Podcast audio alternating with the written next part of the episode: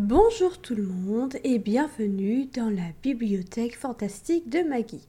Je me présente, je m'appelle Magali, mais beaucoup m'appellent Maggie. Ce podcast est pour toi si tu aimes les livres, la fantaisie ou bien encore la romance. Bonjour tout le monde et bienvenue dans cet épisode spécial Fils des brumes. Ça fait un moment déjà que je vous le promets et c'est parti. Tout d'abord, je vais rentrer tout de suite en matière si vous ne connaissez pas, je vous le conseille. Vraiment. Déjà, euh, cette histoire m'a fait connaître Brandon Sanderson, qui est très sûrement mon écrivain préféré depuis euh, que je l'ai découvert quand j'avais genre 16 ans, je crois. Bon, maintenant il y a d'autres écrivains, écrivaines que j'adore beaucoup, hein, comme par exemple Sarah Jimas avec Akotar et Crescent City. Mais Brandon Sanderson, c'est un tout autre genre puisque c'est déjà un peu plus euh, doux, on va dire, dans le genre fantasy. C'est un univers très complet qu'il crée, hein, bien sûr, mais euh, c'est soft. Il n'y a aucune scène spicy et ça fait moins young adulte, même si je l'ai lu à 16 ans. Voilà, je suis rentrée en matière, c'est parti. Donc Fils des brumes, qu'est-ce que c'est? À la base, c'est une trilogie. Et je dis bien à la base, puisqu'après, Brandon Sanderson a continué l'histoire avec plusieurs années d'écart, euh, une autre histoire donc dans le même univers avec des nouveaux personnages qui est bien plus tard et qui peut être lu seul sans avoir lu la première trilogie. Moi aujourd'hui je vais vous parler de la trilogie de base, mais ça ne veut pas dire que je vous parlerai jamais de la suite puisque une fois que je me suis décidée à la lire, ça a mis du temps puisque généralement j'ai du mal quand c'est des trucs dans les mêmes univers, j'ai l'impression que c'est toujours genre euh, oui je veux pousser un peu plus loin etc. Donc j'ai eu du mal à me lancer dedans. Une fois que je l'ai lu, euh, je suis tombée amoureuse, mais encore plus que de la première trilogie. Mais on va déjà commencer par la première trilogie, avec déjà un résumé, comme d'habitude, du tome 1 pour éviter les spoils, parce que c'est vraiment une histoire très lourde qui... Euh, comment dire Sur les trois tomes, il se passe énormément de choses. Et si je vous raconte le tome 2, euh, vous êtes totalement spoilé du tome 1, ça ne sert plus à rien de le lire, clairement. Donc on va faire le résumé du tome 1. Déjà, avant toute chose, parce que c'est une histoire vraiment très compliquée, on va poser un peu le décor. C'est l'histoire. L'histoire se passe dans un monde genre euh, Moyen Âge. Il n'y a rien de moderne. Il y a des épées. Il y a des, des carrosses. Il y a des nobles. Il y a des pauvres. Voilà. C'est euh, ce que je lisais beaucoup euh, avant. Maintenant, je lis un peu plus d'urban fantasy. Un peu plus, mais pas que. Hein. Avant, je lisais beaucoup moins d'urban fantasy et un peu plus de fantasy style Moyen-Âge. Euh, dans cet univers, cet univers est gouverné par un seigneur, le seigneur maître, et il gouverne depuis mille ans. Oui, mille ans. Mille ans qu'il règne seul sur le monde. Dans cet univers, il existe des riches, les nobles, et forcément, s'il existe des riches, il existe également des pauvres qui sont appelés les ska. Ils sont euh, décrits comme des êtres totalement différents, mais en gros, dans tous les cas, ce sont des êtres humains. C'est juste que euh, pour pas marquer un peu plus la séparation entre les, enfin, les riches et les pauvres, les nobles et les ska, quoi, euh, on, a, fait comme si euh, c'était euh, deux espèces totalement différentes. C'est un peu du racisme, hein, on va pas se mentir. Hein. Et dans cet univers, les nobles et les ska sont vraiment donc des espèces différentes, entre guillemets, et du coup ne peuvent pas se mélanger. Et de toute façon, oulala, on se mélangera jamais avec eux. Sauf que bien sûr, parfois les nobles, ils ont un peu envie de jouer. Donc certains nobliaux, surtout hommes, vont voir certaines ska, donc surtout des femmes, pour aller jouer un petit peu. Mais bon, il faudrait surtout pas qu'il y ait des enfants qui soient issus d'un mélange entre un noble et une ska. Du coup, généralement, une fois que l'affaire est bouclée, pof pof pof, on tue la ska. Généralement. Mhm. Pourquoi ça? Déjà euh, parce que euh, ce serait mal vu qu'un noble aille voir une ska, même si tout le monde le fait. Hein. En vrai, ils le font tous, mais ce serait mal vu que ça se sache réellement. Ça se sait dans la théorie, il faut pas que ça se sache dans la pratique. Mais surtout, c'est pour un contrôle des pouvoirs. Parce que, dans cet univers, en fait, les nobles, les familles de nobles, sont les familles qui, dans le passé, mille ans auparavant, ont aidé le seigneur maître à obtenir le trône. Et ces personnes ont des pouvoirs magiques appelés l'allomancie. Il ne faudrait surtout pas que les Skas, ces pauvres petits Skas, aient accès à ces pouvoirs magiques, l'allomancie. Du coup, c'est pour ça qu'ils ne peuvent pas se mélanger. Dans cet empire, il existe en plus du coup des nobles et des skas, deux autres espèces différentes, les inquisiteurs, qui sont en gros les policiers, hein, ceux qui font régner la loi, ceux qui sont euh, aux ordres du seigneur maître, et ils sont reconnaissables à leurs yeux un peu spéciaux, puisque leurs yeux, ce sont des barres de métal à la place des pupilles. C'est expliqué dans le tome... Oh, je ne sais même plus en vrai, dans le tome 2 ou dans le tome 3, comment ils sont créés. Voilà, parce qu'ils sont créés, hein, à la base. À la base, euh, ils, ce sont des simples êtres humains. Et ils sont super puissants. C'est pour ça que ce sont les, euh, ceux qui font régner la loi, tout ça, tout ça, tout ça. Et euh, pour terminer, il existe également les Thérisiens, qui sont des êtres encore différents, qui ont euh, techniquement des pouvoirs encore différents que l'allomancie. Je vais vous expliquer tout ça, vous inquiétez pas. Sauf que eux, euh, ce sont des esclaves, donc ils sont encore plus en dessous que les scas. Enfin, c'est différent. Ils sont plus en dessous que les scas dans le sens où ils sont vraiment contrôlés à 100%. Ils ne peuvent pas s'accoupler comme ils le veulent. Au contraire, hein, on les castre dès qu'ils euh, naissent, sauf certains qui existent justement pour être accouplés. Donc ils sont en dessous que les pour ça, par contre ils sont au-dessus dans le sens où ils travaillent pour les nobles. Euh, enfin, ils travaillent pour. Ce sont leurs esclaves, quoi. Alors que les ska, au contraire, euh, eux, ben, ils vivent plutôt dans les bas-fonds de la ville. C'est là la grosse différence. Bon voilà, là c'était un peu le tableau posé. L'allomancie, qu'est-ce que c'est? Parce que c'est vraiment compliqué. Brandon Sanderson, il il est fou dans sa tête. Il a des idées, mais vraiment, un univers construit pour chacune de ses histoires. Je trouve ça vraiment magnifique. L'allomancie, enfin, en fait, tous les pouvoirs magiques dans ce monde viennent à partir des métaux. Sauf que entre l'allomancie pour les êtres humains et la ferrochimie pour les thérisiens, c'est différent. L'allomancie, on ingère un métal. On le mange, quoi. Euh, mais attention, faut pas le garder pendant la nuit, sinon ben, c'est comme pour tous les êtres humains, comme pour nous, quoi, euh, c'est du poison. La ferrochimie, eux, ils ne l'ingèrent pas, ils mettent de leur pouvoir, euh, enfin, ils, comment dire, ils mettent un peu de leur pouvoir dans des bijoux pour pouvoir s'en servir à un moment donné. Exemple, ils ont besoin de beaucoup de vitalité. Euh, pour pouvoir rester éveillé pendant, euh, je sais pas, euh, pendant trois jours d'affilée. Bon, en vrai, ça marche pas vraiment comme ça, mais voilà. Ils vont dormir pendant beaucoup de jours. Ils mettent plus que ce qu'ils consomment pendant beaucoup de jours pour pouvoir mettre de cette vitalité, de, cette énergie dans le bijou. Et une fois qu'ils en auront besoin, donc il faut préparer en avance, hein, une fois qu'ils en auront besoin, ils pourront utiliser tout ça et ainsi de suite. L'allomancie, au contraire, c'est on a des métaux, donc il existe différents métaux. Euh, j'ai peur de dire une bêtise. Euh, il en existe un nombre impair actuellement, un nombre impair de connus, parce qu'en fait, euh, il y a tout un travail de recherche autour de ça. Et en fait, c'est chaque pouvoir à son contraire. Si je me souviens bien, c'est un truc genre 9 métaux qui existent actuellement, ou 7 ou 9. En gros, chaque euh, métal a un pouvoir et peut avoir son contraire. Donc normalement, c'est un nombre pair, sauf qu'il y en a un, on n'a jamais réussi à trouver son contraire. Voilà. Et euh, chaque euh, noble, on va dire, c'est surtout des nobles, hein, bien sûr, a un pouvoir spécial. Donc après, ben, il y a des noms particuliers par rapport à leur pouvoir. Mais voilà, ils ne peuvent utiliser qu'un seul métal pour avoir un pouvoir spécial, sauf certains qui sont encore plus spéciaux, des, allomanciens complets, des fils des brumes, ha ha ha, voilà le titre, qui eux peuvent ingérer tous les métaux et du coup utiliser tous les pouvoirs. Donc euh, il existe vraiment plusieurs pouvoirs différents et eux, ben, ce sont les plus puissants forcément.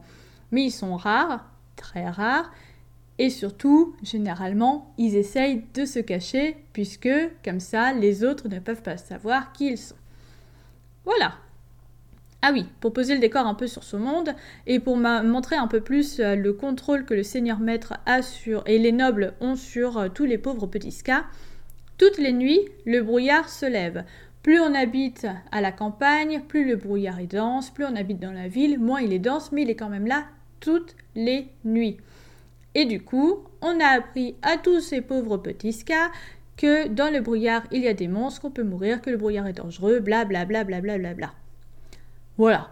Donc les pauvres petits skas ne sortent jamais la nuit, alors qu'au contraire, tous ces petits nobles sortent toutes les nuits. Alors ils font pas la fête dans la rue, hein, mais ils prennent leur calèche là toutes les nuits parce que pratiquement tous les soirs il y a une soirée chez un des nobles, etc., etc. Bref, le résumé, parce que bon, il faut bien un résumé à un moment ou à un autre. Kelsier est un homme dans ce monde, un homme de genre 40 et 50 ans, et surtout c'est un voleur. Et il a été enfermé pendant quelques années suite à l'échec d'un plan là qui consistait à voler le seigneur maître. Il est un peu fou dans sa tête. Hein. Suite à un plan euh, qui consistait à voler le seigneur maître, il s'est fait prendre et il a été enfermé dans des mines. Mais qu'est-ce que c'est ces mines? Ces mines? Haha Ces mines permettent de récolter l'un des métaux les plus précieux. L'un des métaux les plus précieux parce qu'il est très rare et qu'il ne se trouve que dans ces mines. Et surtout, pour les allomanciens complets, pour les fils des brumes, ce métaux est le plus puissant, puisque c'est celui qui permet de voir l'avenir. En gros, quand tu combats avec quelqu'un et que tu prends ce métal, tu peux voir son prochain geste et du coup pouvoir l'esquiver. Sauf que forcément, euh, si vous êtes deux à le prendre, ça marche plus, hein, bien sûr. Mais voilà. Donc c'est le, le, métal pardon, le plus précieux et le plus euh, rare, le plus cher, tout ça, tout ça, tout ça. Et il a été enfermé dans ces mines suite à son échec. Les mines dont personne ne ressort jamais vivant. Attention. Et lui, il va devenir très célèbre parce qu'il est le premier homme à être sorti vivant de ces mines. Il revient du coup quelques années après le début de sa sentence avec un plan encore plus fou que celui qu'il a fait enfermer là, un plan dans lequel il va impliquer tous ses plus fidèles amis. Et ce plan consiste à renverser une fois pour toutes l'Empire et dire au revoir au seigneur maître. Et pour ce plan, il va rentrer, rencontrer et recruter la jeune Vin. Vin s'écrit V-I-N. J'imagine que ça se prononce Vin. Vin, c'est une très jeune voleuse. Elle a genre 16 ans, si je me souviens bien. Elle est orpheline et elle est avec un groupe de jeunes voleurs, euh, des jeunes voleurs qui veulent se faire euh, croire genre ils sont tout puissants, mais en fait pas du tout. Et elle a une particularité, eh ben c'est qu'elle arrive un petit peu à faire des petites choses un peu spéciales, ce qui la rend un peu spéciale pour son groupe d'amis, entre gros guillemets. Ce pas vraiment des amis, hein. Donc voilà. Et c'est comme ça que Kelsier va tomber sur elle, va se rendre compte qu'elle est un peu spéciale et va la recruter. Et en même temps, Kelsier va entraîner 20 sur l'utilisation des métaux parce que Calcier, tout comme va, sont particuliers. Ah ah ah ah On va apprendre ça assez rapidement dans le livre. Cette histoire, cette trilogie, c'est une histoire dans laquelle on a beaucoup d'amitié. Beaucoup de disputes aussi forcément, qui dit amitié dit dispute. On a un peu d'amour, pas avec Calcier. Euh, je vous préviens tout de suite. Moi, quand j'avais lu le résumé, j'avais pas, euh, je pensais pas qu'il y avait un tel écartage. Mais euh, non, en Kelsier, ça va un peu être comme une figure paternelle pour Vin. Donc pas avec Kelsier, mais avec quelqu'un d'autre, Hélène Venture, qu'on apprend, enfin qu'on découvre au fil du tome 1 et qui sera là pendant toute la trilogie. Donc voilà, il y a un peu d'amitié, beaucoup d'amitié, un peu d'amour, forcément de la haine, du suspense, de la tristesse, de la colère. Bref, on passe par vraiment toutes les émotions dans cette trilogie et elle est vraiment super bien écrite. Alors ok, dans la trilogie, il y a quelques longueurs, surtout euh, pas du tout dans le tome 1, vraiment c'est le tome que j'ai préféré. Un peu dans le tome 2 et un peu dans le tome 3. Le tome 3, c'est celui que j'ai le moins aimé. Voilà, on a quelques longueurs, mais en vrai, ces longueurs, on s'ennuie pas vraiment non plus avec parce qu'elles nous permettent de découvrir plein de choses sur cet univers qu'on ne peut pas découvrir euh, sinon autrement et qui nous permettent encore plus de voir mais vraiment l'univers complet qu'il a créé. Mais vraiment, il a créé un monde complet, Brandon Sanderson. Il est vraiment trop fort pour ça. Et quand je vous dis que même s'il y a des longueurs, j'ai vraiment beaucoup aimé cette histoire, euh, j'ai quand même lu trois fois le tome 1 et deux fois les deux autres tomes. Non, Attendez, non, trois fois les tomes 1 et 2 et deux fois le tome 3. Oula, oula, là, je dis n'importe quoi. Donc voilà, même s'il y a des longueurs, tout ça, mais vraiment, cette histoire, c'est d'une pépite. Je l'aime vraiment beaucoup. C'est un univers qui est vraiment super bien construit, super complet. Je vous l'ai déjà dit, j'adore quand la psychologie des personnages est complète. Là, franchement, euh, bon, euh, c'est difficile euh, de faire mieux, hein, mais surtout, quand je vous dis que l'univers est vraiment très complet, c'est qu'il y a vraiment un truc entier avec les religions dans cet univers. Dans le sens où, qui dit dictature, dit on contrôle les pensées des gens. Qui dit on contrôle les pensées des gens, dit on passe par leur religion. Je n'ai pas fait de recherche sur si Brandon Sanderson est croyant ou pas. Je vous préviens tout de suite, moi je ne suis pas du tout croyante. Donc euh, la religion à la base, c'est pas que je m'en fous, parce qu'au contraire je trouve ça vraiment très beau, mais moi ça me parle pas. Donc voilà, donc il n'y a aucune vraie religion, c'est vraiment que des religions créées pour l'histoire et il y en a vraiment énormément. On va en découvrir quelques-unes au fil de l'histoire, mais forcément on peut pas toutes les découvrir puisque euh, en trois tomes, si on découvre que les enfin si on découvre toutes les religions, on ne parle que de ça ou sinon chaque tome fait 3000 pages, c'est pas possible autrement. Mais vraiment, il y a vraiment tout un truc autour de ça, autour de quand il y a une euh, dictature, une euh, autorité royale, blablabla, tout ce que vous voulez, euh, il y a contrôle des pensées, il y a contrôle des pensées, donc forcément il y a contrôle des croyances, il y a contrôle des croyances, on n'a plus de religion. Et du coup, dans ces tomes, surtout à partir euh, des euh, tomes suivants, je ne vais pas vous dire à partir du 2 ou du 3, comme ça je vous spoil pas trop, mais il y a aussi un peu ce truc de apprendre un petit peu plus sur les religions, essayer d'apprendre aux autres les religions, mais on en parle aussi dans le tome 1. Kelsey est vraiment très pas impliqué, mais intéressé par tout ça. Et ça va vraiment être très important, ça aussi, pour les tomes suivants, tout ce truc autour de la religion. Vraiment, je trouve ça vraiment trop beau quand un univers comme ça, complet, est créé et quand il y a vraiment tout un truc bien précis, bien écrit, il y a un monde, enfin je sais pas comment l'expliquer autrement, c'est vraiment trop beau. Voilà. Euh, qu'est-ce que je peux dire de plus? Forcément, si vous aimez la fantaisie, euh, je ne peux que vous conseiller cette histoire, hein. surtout si euh, ça vous dérange quand euh, c'est trop tourné vers la romance ou même si ça, ça vous dérange pas quand il y a des scènes spicy. Là, il y a vraiment rien de tout ça. Il y a un peu de romance, mais c'est pas du tout le cœur de l'histoire. Il y a de l'apprentissage de la confiance pour la confiance en soi, mais c'est vraiment beaucoup plus complet que ça. C'est pas du young adulte du tout. Et moi, je trouve ça vraiment euh, trop beau. Enfin, quand j'ai découvert ça, que j'avais 16 ans, je connaissais. Enfin, il n'y avait pas encore tous les trucs genre euh, Akotard, tout ça. Donc, euh, moi, j'ai connu pratiquement que des histoires comme ça quand j'étais en fin d'adolescence, young adulte, tout ça. Et je trouve que ce sont des histoires vraiment très complètes et très sympas aussi d'un style très différent du coup de ce qu'il y a maintenant, mais tout aussi intéressant. Voilà. Si euh, vous n'aimez pas trop quand euh, c'est un style un peu euh, Moyen Âge, tout ça, pas de panique. Comme je vous l'ai dit tout à l'heure, il y a la suite qui se passe quelques années plus tard. Je sais plus si c'est 100 ou 1000 ans plus tard. C'est quelque chose comme ça. C'est dans le même univers, mais on n'a pas du tout besoin d'avoir lu la première trilogie. là, donc, c'est pas encore de l'urban fantasy, mais il y a quand même un truc avec des voitures, des trains, des flingues. Voilà, c'est vraiment très intéressant.